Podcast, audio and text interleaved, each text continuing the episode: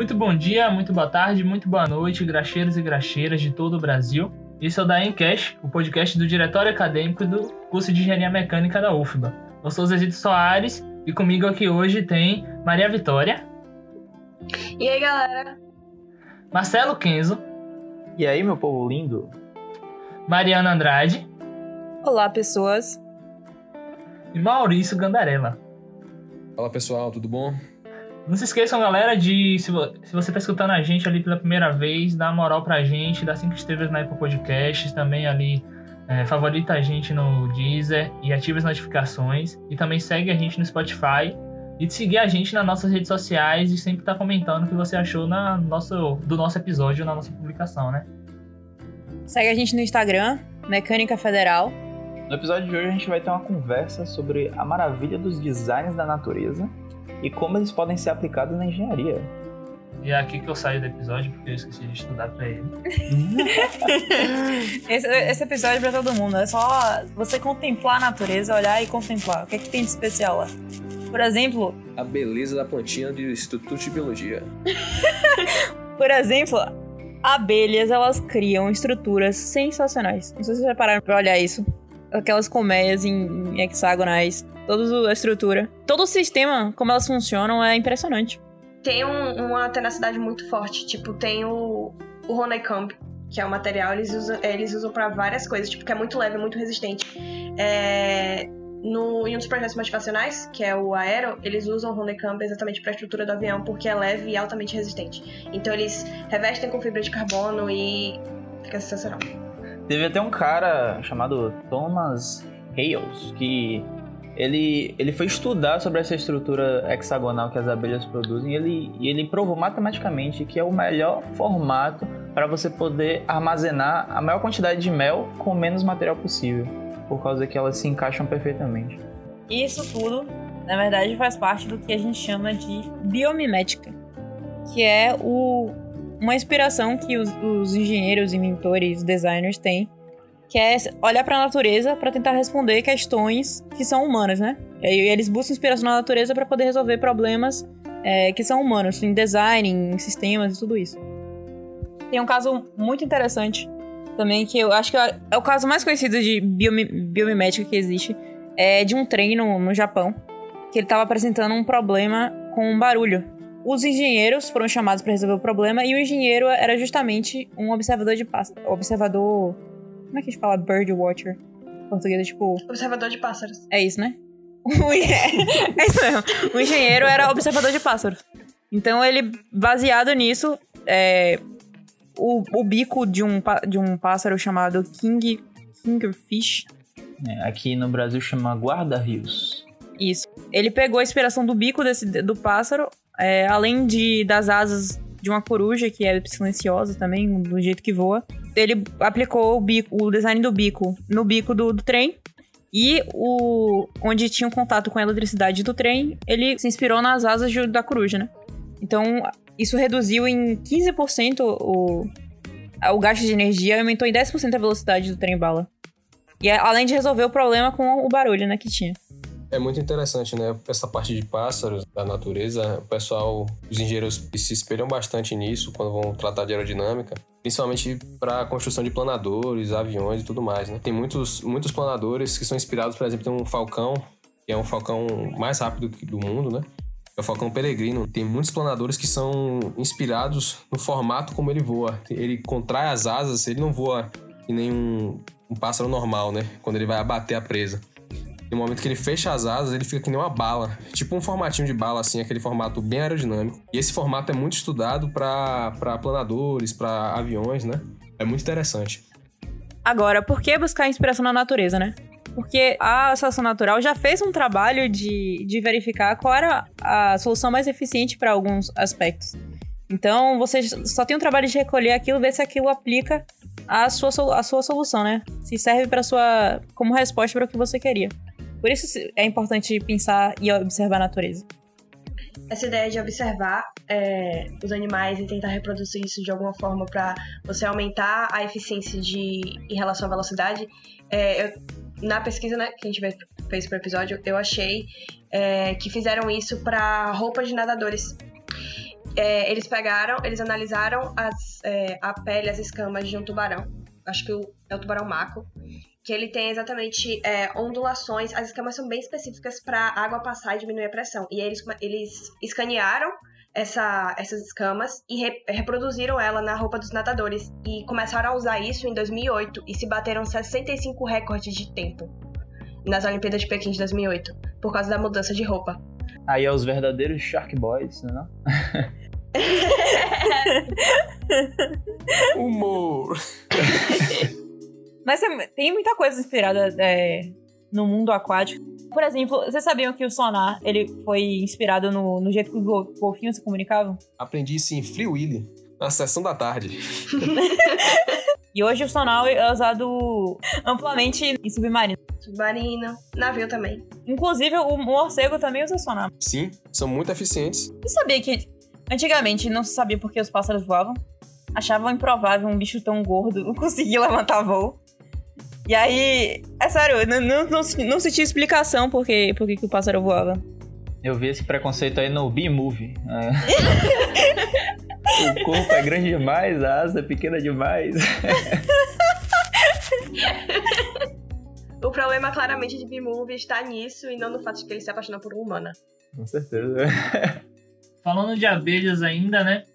Tem uma tecnologia de eficiência energética que é é inspirada na sincronia das abelhas, de todo o formato delas trabalharem, porque alguns prédios, é, a eficiência energética deles é todo, base, é, é todo formulado, não são conectados. E as abelhas fazem um trabalho onde eles se comunicam o tempo todo para que seja mais eficiente esse trabalho. Então essa tecnologia foi inspirada justamente nisso, para que diversas conexões sem fio de diferentes partes do prédio que tem essa capacidade energética possam se comunicar e dessa forma trabalhar em conjunto para que você consiga economizar no prédio ainda e trabalhar ainda de forma mais eficiente, né, velho? É uma das coisas totalmente inspiradas, né? As abelhas que traz inspiração não só nos formatos, mas no formato de trabalho. Isso me lembra episódio de Black Mirror, que tem as abelhas assassinas. Esse ano já teve as vezes.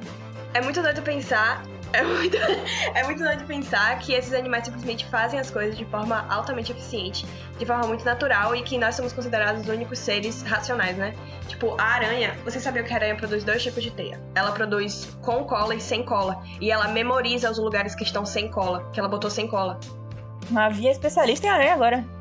Bióloga, da verdadeira bióloga, hein? Quase um sempre livre, com aba sem aba. Véi, é muito doido. Elas memorizam onde tem cola e onde não tem. E tem uma aranha específica que ela, ela produz uma substância que ela bota na teia, que ela é fungicida e bactericida. Porque aí quando ela ingerir o alimento, não vai ter nenhum tipo. Não vai contrair nenhum tipo de doença. E aí usaram a. Usaram essa, essa ideia para construir os curativos de hoje. Não foi à toa que o Homem-Aranha foi mordido por aranha, não é certo? Exatamente falou Sempre Livre, agora falou de Dermacite. É, é. Sempre Livre e Dermacite no mesmo animal. Como é que é Dermacite? Aí é ciência, alô, Dorogazil. Comecei a pesquisar agora coisas inspiradas em animais, né? E na, na natureza. Eu encontrei até aquecedor inspirado em lagosta. Nossa. Sim, e tem ar-condicionado inspirado em cupim. Sim, eu vi, eu vi esses também. Ar-condicionado inspirado em cupim. Na verdade, sistema de ventilação, né? E eles, eles, aglomeram, eles fazem furos no, no, no deserto e constroem as suas estruturas de maneira que a velocidade do ar passa tipo, pela diferença de pressão, né? O ar entra, eles conseguem refrigerar o ambiente que eles estão lá embaixo, né? Do, do Alphaville que eles moram lá embaixo. o Alphaville. O loteamento. É, o loteamento. Aí eles conseguem refrigerar só por, só por esse sistema, essa estrutura que eles montam, né? Muito interessante. Os cupins dividindo a sociedade, sabe? Tipo, os mais ricos vão morar embaixo, perto do ar-condicionado. a casta dos cupizeiros. Claro, minha filha, loteamento tem que comprar ali, ó. A família tá. Isso, inclusive, foi usado é, num prédio do Zimbábue. Que foi um designer que resolveu, é, inspirado no, no cupizeiro, fazer um, um, modelo de prédio onde existia, existia esse tipo de, de sistema de ventilação, né? E ele, ele conseguiu reduzir o, a temperatura do prédio para 27 graus de manhã e acho que era 23 graus de noite. Para você ver que manteve uma uma temperatura agradável, né, para para o Zimbábue, né? Que faz 50 graus na sombra. Exatamente. Mas ele- isso economizou bastante ene- energia. Falou que era 90% da ventilação era natural. Você aí pagando ar-condicionado em Salvador. Eu não tenho a incrível habilidade de é, ajustar a arquitetura dos cupins pra minha casa, então eu sou eu uso ar-condicionado mesmo. Usem ar-condicionado, viu, galera? Você sabia que uma das maneiras de, de reduzir a temperatura na- no ambiente urbano, tipo uma cidade, é colocar árvore? Um dos melhores umidificadores do- do- que existe na natureza. Você quer vender plantinha agora, né, Mariana? Eu queria. planta- Plantem mais árvores na cidade. Eu peço, pelo amor de Deus. Sim, concordo com você. Aí você vai explicar a floresta amazônica aqui de noite, tá batendo quantos graus? Mas a Amazônia é sempre quente. É a umidade, né? Ali é a umidade. É umidade, mas é isso. Isso é importante pra, pro, pra natureza, né? Ou pro, pro ambiente da, do prédio. Muita, muita inspiração, muitos prédios passaram a aparecer, é, a ter aqueles telhados verdes pra poder conseguir reduzir a temperatura. Sim, sim, pra. Começaram a fazer isso. Tipo, acho que a primeira cidade que começou a fazer isso foi Nova York. Eles começaram a tentar fazer os tetos verdes exatamente por isso. Ó, eu vou falar a verdade aqui, viu? Sabe o que que deixa a cidade quente? O ar-condicionado de Mavi. Jogando calor pra fora de casa aí, tá vendo aí? Com certeza. A causadora de todo mal. Não, e é realmente interessante isso, né? Porque Salvador se tornou uma ilha de calor, né? Se você pegar, tipo, Lauro tem muito menos prédio do que Salvador, muito mais árvore, né? Muito mais parte verde. E ela, eu acho que é 2 graus mais, mais fria do que Salvador. Pegar, se, você, se você pegar, até, até fizeram isso, né? O pessoal da Anchieta fez até esse experimento. Fizeram um experimento na Praça da Anchieta, que é só, só concreto, né? Só estrutura de construção civil e mediram a temperatura ali no mesmo horário e também mediram simultaneamente no Jardim de Alá, tem aquela zona verde. Eu acho que deu uma diferença de um, dois ou quase dois, dois graus e meio de, de, de temperatura diferente. E é uma região bem próxima, né? Pra você ver a importância da natureza, ou seja, devemos voltar a viver no meio do mato. Não, mas é isso. Tem um, tem um projeto pra substituir os postes por árvores fluorescentes. Árvores fluorescentes, inclusive. É, eles pegaram a bioluminescência dos vagalumes e injetaram no DNA das árvores. E aí as árvores, elas ficam, brilham no escuro. Isso é Black Mirror. Pra que isso? Uma rave? Uma rave de. Uma, uma rave na floresta? A gente tá onde? Avatar? Tem, tem alguma cidade, velho, algum canto do mundo que tava querendo substituir. Inclusive já tem essa árvore em algum lugar. E aí, é, eu acho que, tipo, o único problema era conseguir produzir a mesma luminosidade, sabe? Mas é, eles viam que talvez não seja viável substituir todos os postes, mas pelo menos alguns. Tipo, ah, vai ter um poste normal em vez de ter dois postes, um normal e um árvore. Claro, pô. James Cameron botou pra ela também. Quem diria que a árvore daria luz, né? Mas é, foi muito louco. É bonitona a árvore bioluminescente. Tava lendo sobre o cimento feito de ar. Cimento feito de ar.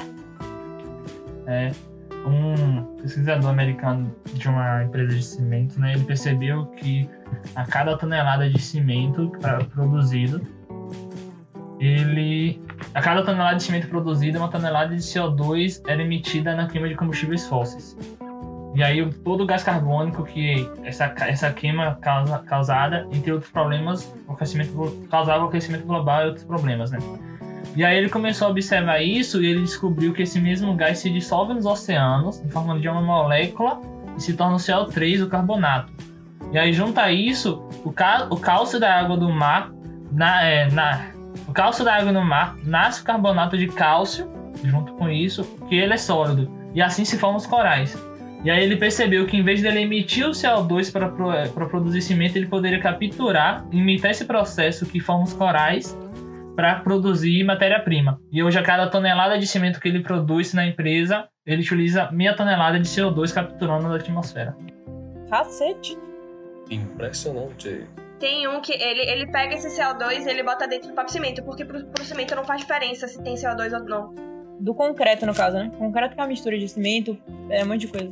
Isso. Eles botam dentro do processo. Alô, galera de civil, você é representado aqui de novo, viu? Você de civil que achou que a gente só ia falar de João de Barro aqui hoje, isso aí também é pra você, tá vendo? A gente não veio falar só de João de Barro pra vocês. Tá vendo? Galera de civil de novo representada. Se você é de civil e está ouvindo nosso podcast, por favor, se inscreva. Segue a gente. E falando de civil, é, tem uma coisa que eu tava vendo também, velho, muito legal. Galera de vibrações aí, que curte. É, eu tava vendo do pica-pau, velho. que assim, ele tem um sistema de amortecimento altamente eficiente, né? É, ele tem uma desaceleração, a cada pancada que ele dá, ele sofre uma desaceleração, segundo o site aqui, né, do Digital Trends, ele fala que ele sofre uma aceleração de uma desaceleração de 1200 Gs, 22 vezes por segundo, né? Então, tipo, ele tem um sistema altamente eficiente deles, né? É um amortecedor, né? Ele vai absorver essa vibração, né? Ele- tem uma estrutura do osso, uma estrutura do corpo dele que é, é tipo uma, um osso esponjoso. E a Universidade da Califórnia começou a estudar esse, essa estrutura para montar amortecedores mais eficientes. Muito legal. Eu vi, inclusive, que poderia ser usado isso em, em capacete de, de bicicleta. A estrutura. Imitar o- a cabeça do pica-pau. É, é tipo, ele tem uma estrutura óssea e uma estrutura esponjosa, fluida, entendeu? Então ele amortece, ele, ele- ela amortece essa vibração. O pica-pau dá várias bicadas em um, um intervalo muito curto, né? Então ele tem que ter uma dissipação diferente mesmo, justamente por isso. Porque além de ter essa força atuando, é muito rápido que acontece é, repetidamente. Então a frequência é muito maior. Que ele faz isso para Ele identifica o oco na árvore, espaço oco, para que quando ele acha espaço oco, aí ele sim ele furar para se alimentar, né? Onde tem lavas. Pensei numa piada agora que eu vou. Meu Deus. Mariana. Desculpem, vamos voltar aqui à, à rotina normal. Não, agora você vai ter que falar. Você nunca ouviu a expressão vou abrir o oco? Você nunca viu o meme vou abrir o oco, é sério? Já vi, Mariana. Mas a gente vai ser processado, Mariana. Então, né? Continua. Marvin não viu, Marvin não sabe, Marcelo também não. Então, ótimo. Continue inocentes.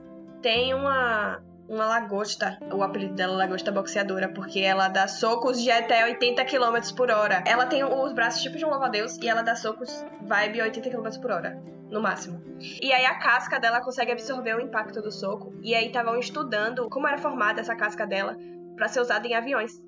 Porque é leve e altamente resistente. Usar lagosta pra fabricar avião agora. Mavi falou aqui também das aranhas que podem produzir dois tipos de teias diferentes, né? Tem algumas que podem produzir até sete. Sim. Você nunca viu Homem-Aranha, não? Tem vermelho, tem preto.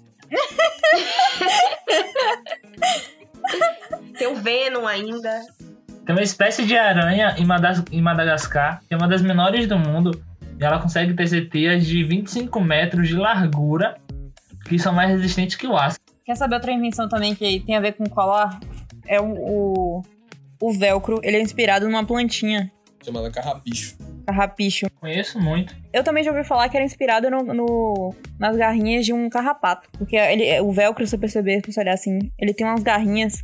Aquilo ali foi inspirado na natureza. Então você tem que agradecer a natureza pelo, pelo. Se hoje você consegue colocar uma roupa com velcro. É, eu agradeço se eu estiver na cidade, né? Que se eu for na roça de meu avô ali, eu vou xingar ela todinha. Olha o processo. Você agradeça ao carrapicho. Tem também um. é, eu pesquisei e tem uma, larga, uma lagartixa que ela consegue grudar. Ela tem vários pelinhos assim na, na, na, na patinha. A, a lagartixa, ela, ela cola na superfície por eletrostática que ela consegue gru- grudar na parede. É muito interessante. Ela usa eletricidade pra grudar na parede. É, ela tira e coloca por eletrostática do, do- da mão. Altas tecnologias. Blink. Lagartixa é Tom Cruise. Tem também. Eu, eu pesquisei também sobre inspirações do tipo uma cobra. Uma, uma cobra aqui. É um robô em formato de cobra. Pra poder ajudar em resgate, porque o jeito que ela se locomove, às vezes dá pra entrar em lugares que são difíceis de acesso, né? Tipo, subir, subir árvore, entrar em um monte de escombro. Aí você pode usar esse tipo de, de robô pra poder verificar se tem vítimas de algum tipo de desastre natural ou o terrorista, sei lá.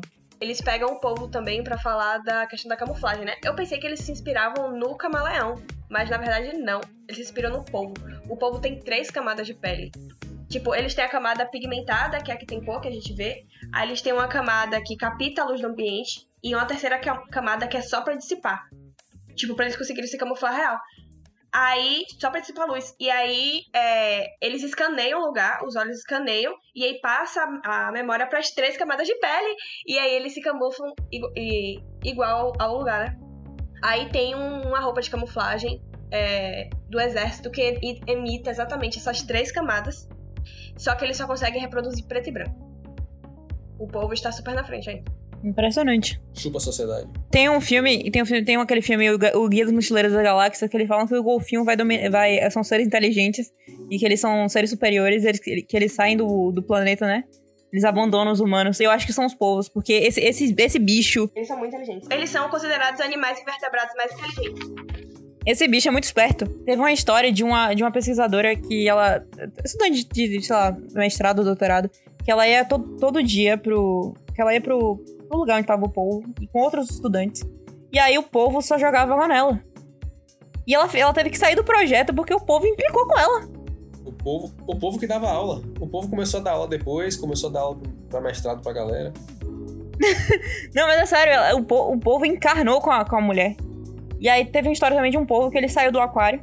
Quando foram ver, o bicho tinha, tinha morrido a não sei quantos quilômetros, indo em direção ao mar. Ele, ele só morreu porque tava seco, porque ele morreu sem água. Porque senão ele teria conseguido lá. Pra vocês verem que Procurando Nemo 2 é verdade. Procurando Nemo 2 é verdade. Baseado em fatos reais. Não, mas é, tem, é, não só procurando Nemo 2 como um, tem várias coisas que tipo são da própria natureza, né? Daquela cena mesmo que tá todos no saquinho de, é, de água. Eles pensaram até em cada espécie de peixe, né? Quando eles estão com saquinhos de água no mar, e só um saquinho que tá limpo mesmo, porque aquele peixe ele costuma é, comer a sujeira, por isso que geralmente ele tem aquário, porque ele come a sujeira da água. Sim. Inclusive, se você quiser ver o, a- o peixinho da Dory aqui em Salvador, quando voltar da pandemia, vão mergulhar na barra que a Dory tá lá, viu? Adoro estar lá. Aqui na, aqui na Boa Viagem também tem. Inclusive, a barra agora que ficou um tempão sem ter contato com humanos, né? Que faz bem por mais esse, esse negócio. Falaram que tá mais limpa do que, tipo, tá tão limpa quanto há uns 30, 40 anos atrás, né? Então deve estar top pra ver os.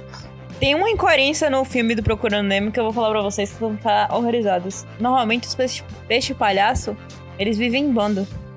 E tem um é, tem uma tem uma fêmea pra vários machos, se não me engano. Então, quando uma fêmea morre, existe um processo em que, a- em que o macho ele vira uma fêmea. Teoricamente, se a mãe do Nemo tivesse morrido, o pai dele viraria mãe. Ele abraçava a maternidade. Exatamente. É assim que teria sido. É é um transpeixe. Outra coisa também muito, muito legal de, de você observar, né? E que ainda se mostra muito misteriosa é a questão da sequência de Fibonacci, como ela se, se mostra na natureza, né? Aí tem que botar aquela música tensa do mistério. Mistério. a música de Kira. Sequência de Fibonacci. Essa sequência, pra quem não conhece, né? O número seguinte é sempre a soma dos dois últimos. E aí, isso aí se mostra em muitos lugares da natureza, tipo, em conchas, na, na casca do- dos caracóis, em girassóis, folhas, árvores. Nas folhas das árvores, é, elas são dispostas de uma forma que fica coerente com essa, com essa frequência de, de Fibonacci. E é de um jeito que é, a absorção de sol por essas folhas ficam muito mais otimizada, né? Vem muito da seleção natural, obviamente, né? Mistérios da natureza. E, e o legal disso daí é que, tipo, não é somente. É usado em, até na nossa percepção, né? Por exemplo. É uma chamada de proporção áurea, né? A, nosso corpo também segue essa proporção áurea. A nossa. Nossa, nossa cabeça, as proporções do, da, de, onde fica, de onde ficam os olhos, a boca, o nariz. Você em casa perguntando como ser mais bonito. Siga a proporção áurea, entendeu? Siga a proporção áurea. Número de ouro. Mas tem um teste que ele escaneia seu- o seu rosto e ele vê a proporção, tipo, o quão é, simétrico e perfeito você é. Mas é verdade, até na fotografia tem uma coisa chamada regra dos terços, né? E justamente isso, ele seleciona quatro pontos, da, divide a tela, né? Divide a, a, a sua, a sua tela em, em quadrados e se- seguindo essa sequência de Fibonacci, os fotógrafos e os, e os cineastas usam essa, essa, essa proporção para justamente pro- promover enquadramentos, porque elas, geram, elas seguem a sequência que o seu olhar tem para a cena. Então ela consegue fazer com que o seu foco no filme esteja disposto de acordo com essa sequência. É fantástico. É porque nosso olho tende. Tem um estudo sobre isso, inclusive. O nosso olho tende a achar mais bonito. Tudo que é, é levado à perfeição, que é exatamente as. tem relação com a sequência de Fibonacci e todas essas coisas. Então, tipo, é uma coisa já estética. Não é uma coisa tipo, ah, gosto. É estético. A gente tende a se voltar pra quando tem essa simetria, quando tem essa perfeição. Ou seja, nosso olho tem um toque. Galera do toque, aquele abraço. E o nosso cérebro, que, que as pessoas que os cientistas falam que tem mais conexões neurais do que tem estrelas no universo inteiro. Isso, e também tem uma. A gente baseou. Quer dizer. Se ba basearam. Basearam um, uma programação, né? Um estilo de, de inteligência artificial em, nas redes neurais, né? Chamadas de redes neurais. Sim, o nome é por causa disso mesmo. Até o nome dos neurônios, né, são chamados lá, a forma com que eles se conectam, né, às redes artificiais, tem esse, esse, essa conotação de, da biologia, né? Os neurônios. Os dendritos. Os dendritos, é. É sério mesmo. Mas, assim, é muito interessante porque hoje também até as pesquisas estão voltadas nessa parte de redes neurais. É, a Microsoft está fazendo algumas parcerias com a IBM, com a, com a, a empresa de, de Elon Musk também, para tentar reproduzir um cérebro humano utilizando inteligência artificial e redes neurais, né? Então eles estão usando computação quântica e, e, e, desenvolvendo altas pesquisas aí para tentar reproduzir o, é, o cérebro humano com redes neurais. Já tem algumas pesquisas que você as redes neurais conseguem identificar as ondas do cérebro. Tipo assim, o cara botou lá, eu acho que na Universidade da Rússia, colocaram lá no cérebro do cara alguns, alguns receptores e através das ondas cerebrais, a rede neural, a inteligência artificial conseguiu identificar a, o formato, né? A, o, o, tipo, a. Como é o nome? A informação da, da luz, né? E reproduzir uma tela do computador que o cara tava enxergando sem ter nenhum chip embutido nele, entendeu? Caralho. Não com perfeição, mas, tipo assim, começou a perceber algumas coisas, né? Começou a perceber que o cara tava enxergando verde, uns formatos iguais, entendeu? Tem até o um vídeo no YouTube isso aí, muito legal. Véi, falando desse negócio de, de cérebro e tal, eu vi um, um negócio muito doido, que, tipo, é, quando começaram a fazer os implantes neurais, eles eram super rígidos. E aí é, tinha certas complicações para ele se ajustar ao tecido do cérebro e tudo mais. E aí eles começaram a fazer mais flexíveis depois de analisar os pepinos do mar. É a musculatura do pepino do mar, é a musculatura mais flexível que tem. E aí eles estudaram como era a formação, tipo as fibras do, dos músculos do pepino do mar e reproduziram elas, escanearam e reproduziram para os implantes cerebrais. Mas como, como é que esse implante cerebral tipo, substitui uma parte do cérebro? Ou coloca lá dentro? Não, pô, são como se fossem chipzinhos, alguma coisa relacionada exatamente a esse transporte de informação. Ou. É um pendrive da sua mente. É um pendrive na sua cabeça. É, ele, ele é um negócio pequenininho, assim. Você pode baixar Cavaleiros do Forró, bota ali. Ali, Ricardo! e aí, eles tinham uma série de problemas, porque, porque o cérebro é uma área, tipo, é muito irrigado e o cérebro solta um líquido é, o tempo inteiro. Ele solta um líquido, tipo, para deixar é, as informações fluírem de forma melhor. É o WD-40 da inteligência. E aí eles tinham um problema com, esse, com esses chips, né, que eles botavam. Aí eles estudaram o pepino do mar e aí ele se fixa melhor toda vez que o cérebro solta esse líquido. É um negócio muito estranho, mas é muito, muito interessante. Tipo, eles foram olhar pro pepino do mar. Véi, dá muito medo isso aí, velho. Dá muito medo. Parece Alien, velho. Alien tá na sua barriga, não tá na sua cabeça. Tem muita coisa na natureza que a gente não entende, né? E é interessante ter para estudar, para poder entender. Tem muitas coisas que eles, eles achavam que era de um jeito e descobriram que era de outro. Eu fico viajando em astrofísica, essa parte aí. O ano passado, acho que foi ano passado, né? Descobriram a. E descobriram, não, tiraram a foto do primeiro buraco negro, né? Véi, fantástico demais. Batendo com tudo que Einstein pensou. Einstein tinha uma caneta só, tá ligado? E a cabeça dele. Ele pensou e desenhou igualzinho. Ele tinha a imaginação. A imaginação, é verdade. Que pode te levar a qualquer lugar. Ele já falou várias vezes que vale mais você ter uma imaginação mais forte do que ser inteligente. Porque a imaginação te leva a lugares mais longe. Mas é claro que você precisa ter uma base teórica, né? para poder ter essas ideias todas que ele tinha. Tem plantinhas também que levam a lugares bem longe. o poder das drogas. É, e também são da natureza. Galera, não usem drogas. Diga não. Proerd aqui, patrocina Eu ouvi falar que Mariana conhece bem. Pô. Eu, eu, assisti um videozinho sobre as impressoras 3D e o tipo de preenchimento interno que eles usam nos, no, nos sólidos, né, que elas produzem. E aí tem um preenchimento que é justamente esse, né, imitando a colmeia da, das abelhas, honeycomb, né? E aí eu fui ver se, pô, será que esse negócio é, é realmente dar mais é, estrutura pro, pra, pro, pro corpo, né? E aí esse cara ele fez vários testes, ele criou um corpo de prova e aplicou um ensaio de tração nele, usando vários tipos de preenchimento. Então ele usou retilíneo, triangular, é, um que parece umas ondinhas no seu nome. E esse de em formato de honeycomb, ele ficou no quesito de melhor custo-benefício. A relação peso-potência. Exatamente. Só demora mais para imprimir, mas é, vale mais a pena. Palmas para as abelhas. Eu queria falar mais uma coisinha que eu achei muito bizarra, eu preciso compartilhar. Tem um serzinho microscópio, que é o cardígado. Cardígado, cardígado, sei lá, whatever. A questão é, esse bichinho, ele é marítimo, etc e tal, e se você tira ele do mar, tipo, você tira ele da área, sal- da área aquática, ele petrifica e ele pode ser reanimado em até 100 anos. É uma múmia. Aí foram analisar por que, que esse bicho consegue ser reanimado por até 100 anos. Ele tem um prazo de validade de 100 anos. Um, um ser vivo tem um prazo de validade de 100 anos. Aí foram analisar, ele reveste toda a estrutura molecular dele com açúcar. E aí começaram a botar isso, e aí começaram a botar isso nas vacinas, para as vacinas não precisarem de refrigeração. Por isso que tem cheio da cheio diabético. Vem cá, não é esse animal tardígrado que sobrevive no espaço, Mavi? Eu acho que é isso mesmo. É porque ele petrifica, man. Você tira ele da parte da água, ele petrifica. E aí você pode, re- você pode reanimar ele em 100 anos, man. Olha que doido isso.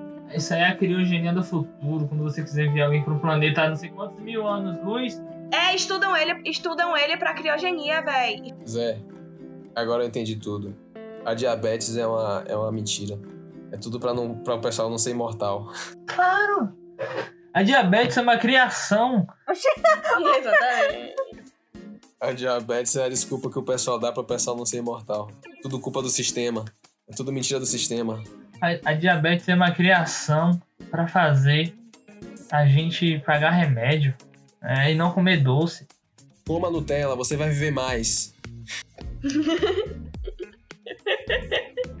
Seja um cardígado. O que a gente aprendeu com a lição de hoje, pessoas? A gente aprendeu que as aranhas produziram o dermacide e o sempre livre.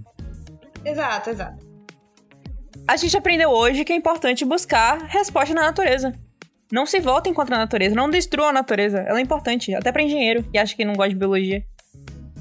Agora preste atenção que está na hora da revisão. O que aprendemos hoje, Mariana?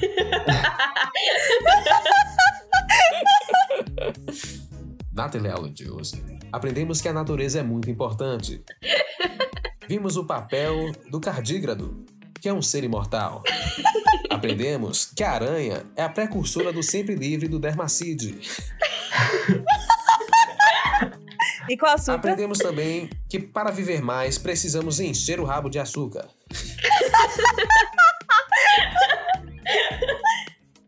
Ok, qual a lição de hoje, Mariana?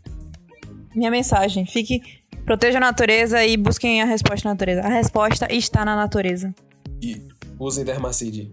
Mulheres, né? Como não deveriam. Não é compatível com o que tem lá embaixo, mas tudo bem. Sério, conheço um caso de um menino que já usou. Falou que não foi uma experiência agradável. Ah, meu Deus, a gente vai ser processado. Galera, esse foi mais um episódio do Da Cash, o seu podcast semanal do Diretório Acadêmico de Engenharia Mecânica, trazendo é, engenharia e curiosidades de uma forma mais descontraída para vocês. Não se esqueçam de seguir a gente nas redes sociais Arroba Mecânica Federal. e acompanhar a gente no YouTube também, da Enuf, vai lá. Vão lá, sigam a gente, se inscrevam no nosso canal, vejam nossos vídeos e dá aquela moralzinha aqui pra gente no Spotify e vai na nossa publicação lá no Instagram, digam o que vocês acharam nos comentários.